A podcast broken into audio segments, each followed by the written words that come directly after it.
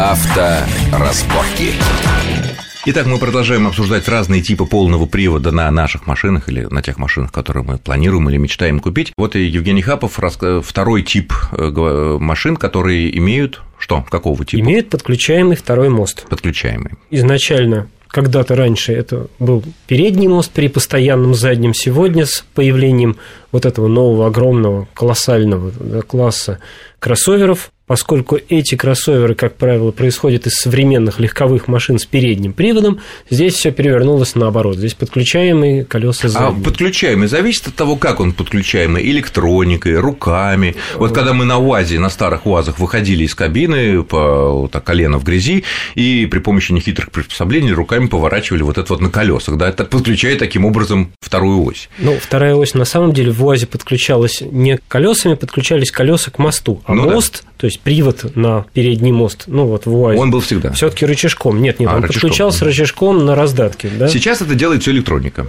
Иногда да, иногда есть до сих пор существуют машины, на которых там вот есть настоящая рукоятка, да, тот же, например, Митсубишевский этот самый привод, да, полный подключаемый. Ну, это имеется в в Паджеро. Да. Не в, не в Утлендерах, нет, нет, нет, нет, не конечно, я говорю о больших. Естественно, подключаемый передний мост сегодня остался только на крупных, тяжелых, как правило, настоящих внедорожниках.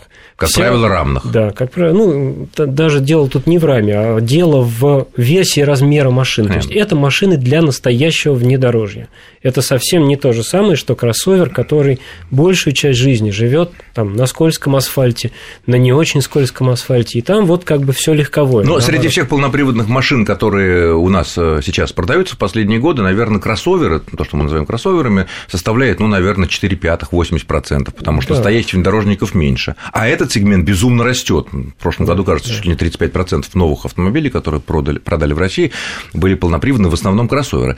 И вот, вот эти кроссоверы от маленьких, например, там, я не знаю, Мокки, Жуки ниссановские, Дастеры, в конце концов, и там до довольно больших машин, типа там Honda Pilot, я не знаю, или новый Explorer фордовский, или там э, большой Touareg, у них у всех примерно такое вот электронное, да, подключение. Да, и причем примерно одинаковое, как это не покажется странным. Игорь вот хочет добавить, что ничего да, одинаково. Я, да, то есть я бы сказал, что не подключение все таки Я бы добавил вот к, к основным двум типам привода подключаемый и постоянный, э, я бы все таки сделал ответвление, поскольку это уже массовое явление, это автоматический полный привод. Потому что, скажем, если мы даже берем постоянный полный привод с автоматической блокировкой межосевого дифференциала, это все равно постоянный полный привод. Угу подключаем полный привод вручную и автоматически, здесь вот огромная разница. То есть это колоссально, это то, о чем говорил Евгений, то есть это подключаемое, это прежде всего аутентичное, ну, как иногда говорят, профессиональные внедорожники, которых осталось-то, и все они практически у нас да. производятся, за исключением там двух, наверное, да,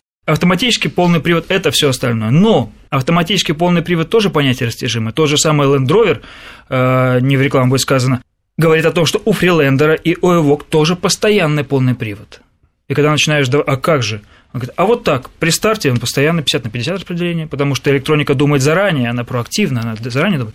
А инженеры потом толкают локтем бок, а ты знаешь, что там масло применяет, что многодисковая муфта? Я говорю, да. А масло сколько, говорит? Ну, процента 3 отбирает. Ага, значит, такие 3% передается на заднюю, значит, постоянный полный привод. Ну, это И смешно, вот тут мы начинаем спорить, да-да-да. А до какой степени Одно дело реклама, да, маркетинговые уловки. Конечно. Вот, а хорошо, а вот эти вот все вот вискомуфты, электронные муфты, они вот э, в чем их суть и какая вот отличие? отличия и как они работают вообще? Сегодня можно признать полную победу многодисковой муфты с электронным управлением. То есть, если там еще лет 5-10 назад мы могли говорить о широком разнообразии муфт подключения второго заднего практически там, в 90% ну, да, да, да. моста у кроссоверов, то сегодня, конечно, мы можем сказать очевидно, что многодисковая муфта с электронным управлением, вот та самая автоматическая система подключения второго моста победила тотально. А она победила по экономическим принципам, потому что мы нет. знаем, вот изобретали там коробки-коробки, роботы какие-то изобрели, которые не, не всегда надежнее по сравнению с стандартным гидромеханическим автоматом. Вот здесь нет ли экономии производителя на нас несчастных Нет, вескомуфта самое простое, самое дешевое, самое надежное, если правильно эксплуатировать, и самое удобное, за исключением того, что она все таки работает после того, как что-то произошло, uh-huh. В чем разница между механическими, чем Торсон, да, вот, скажем, механическая э, автоматическая блокировка, там, квайф, ну, разнообразные механические системы и вязкостная муфта, и э, система с электронным подключением в том, что все механические, включая вязкостную муфту, работают после того, как проскальзывает ось, карданный вал. А перед этим, значит, 3 к 1 примерно передача, колесо уже три раза прокрутилось. Вот Только те мифы, которые, когда да, я да, вхожу да. в поворот там, на а, условной Honda CR-V первого поколения, угу. там начинает, начинает проскальзывать переднее правое колесо, и тут вдруг мне подключается задок, и меня выносит на Ну, во-первых, это абсурд сам по себе, потому что если уж начинает проскальзывать, то проскальзывать уже начинает все, и там уже так сильно не будет бросать. А во-вторых, что именно поэтому системы с автоматическим полным приводом стали электронные, которые заранее, то есть куча датчиков, поворот руля, нажатие да. на педаль газа, смещение автомобиля, все это учитывают вот сейчас, вот последние лет, наверное, пять. Да, то есть все вот эти современные системы э, многодисковые муфты, они смотрят на то, куда у тебя повернуты колеса, как резко ты нажимаешь на педаль, Точно. и они, как правило, не дожидаются даже малейшего да. проскальзывания колеса на одной из оси, ну, основной ведущей оси э, до того, как передадут еще часть энергии на Проскальзывание другую. всегда, но оно минимально. Минимально. Да, вот Понятно. А вот многодисковая муфта, которая всех все победила, да, передачи вот этого момента основного, она чем-то отличается вот от прежней виска муфты, или чем они они отличаются? Вот, ну, или, виз, это, виз... или, или это какой-то вот э, купаж, скажем Она так? похожа. То есть, ну, естественно, что такое многодисковая муфта? Это набор сцеплений, да, которые ну, плавают в масле и чем-то зажимаются. Виска муфта умела зажиматься сама за счет изменения вязкости среды. Многодисковая муфта плавает в обычном масле и зажимается извне электроникой, электроникой гидравликой, механикой, электро, электромотор, неважно чем. Да? То есть, просто это то же самое, но зажимаемое извне по команде электроники. Здесь вот это и есть ключевая часть, потому что эту электронику можно завязать с той же системой стабилизации и не только подключать второй мост, а и стабилизировать машину, получается комплекс.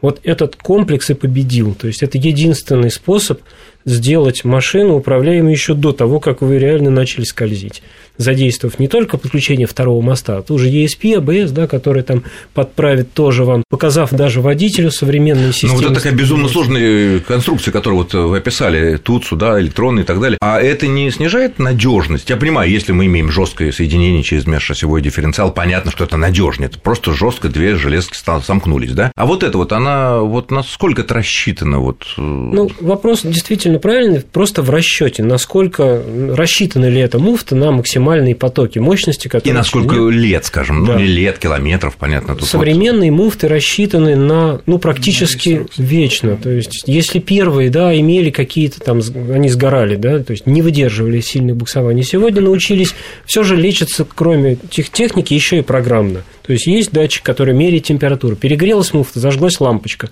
Да, и машина стала переднеприводной. Да. Она 5 минут или там 10 минут, 3 минуты стоит, отдыхает, за, ну, или, за, так, или крутят только передний колеса. Да, конечно. Вы там даже засев ждете, она остыла, вы снова какое-то время можете выехать. Муфта не сгорела. Сама программа ее срабатывания тоже изменена в сторону оберегания ее вот от излишних там, например. То есть из этого можно сделать однозначный вывод, что все это безумно сложная система распределения усилий по двум осям, они в принципе не делают автомобиль менее надежным. Ну, конечно, если сравнивать с, там, с УАЗиком, да, Нет, или ну, с системой это... рычагом, конечно, усложнение снижает надежность, но поскольку, как любая массовая система, она достаточно хорошо дорабатывается до уровня надежного, нормального уровня, да, то, то есть можно считать их, да, надежными. Нет каких-то вот прям дополнительных условий и так далее. Да, да, да. Хорошо, а вот э, некоторые производители, ну так сказать, говорят, что вот у нас не просто такая какая-то там э, муфта, а у нас настоящий там полный привод, например, Торсон или Халдекс. Вот в чем принципиальное отличие?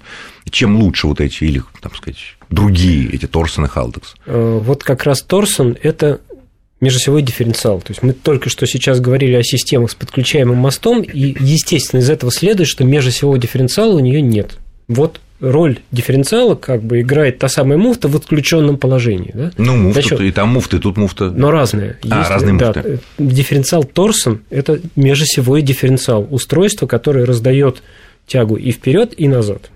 Угу. Которого нет в обычных муфтах. Да. Если мы говорим о машине с электронной муфты многодисковой, там нет межосевого дифференциала. Там один мост постоянно работает, другой подключается, и вот отключение муфты компенсируется. а эти постоянно немножко туда отбрасывает а эти отдают, да, чуть-чуть. Торсон – это такое хитрое, хорошее, интересное устройство. Но дорогое. Ну, как сказать, нет, оно не недорогое. Нет, оно не особо дорогое. Это достаточно простой цилиндрический дифференциал с косыми шестеренками, в котором используется усилие самозажимания косых шестеренок, которые крутятся и смещаются от того, что косы нарезаны. А Халдекс, который вот уже пятое, там шестое поколение хвастаются производители, насколько это Халдекс? Ну, самое простое то, что Торсон и другие подобные системы блокировки дифференциалов, а, они еще иногда называются дифференциалами ограниченного проскальзывания. То есть, во-первых, они механические, то есть там есть трущиеся части, которые выходят из строя, которые могут точно так же перегреться и сломаться. Вот в чем разница между, скажем, электронной механической системой блокировки, либо подключения в том, что если ломается механическая, то это ломается. Это все.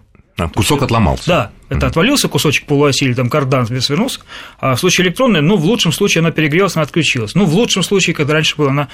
Не ну, отломилась, ну, да, ее сгорела. Ее можно, да, то есть масло как-то, да. поменял, там, перепрошил, как бы, да, включил-выключил, как говорится, да. Вот, и в этом тоже определенное преимущество есть. Э, вопрос выносливости систем. А второе, это вот, как я сказал, что Haldex – это механика, это износ, это э, как бы пост, пост события, уже действия, когда уже все уже произошло. Недаром они стали ставиться на, на раллийные машины сперва, да, то есть как бы фактически квадро это появилось. То есть когда, когда едет практически все время ездит на, на проскальзывание колес.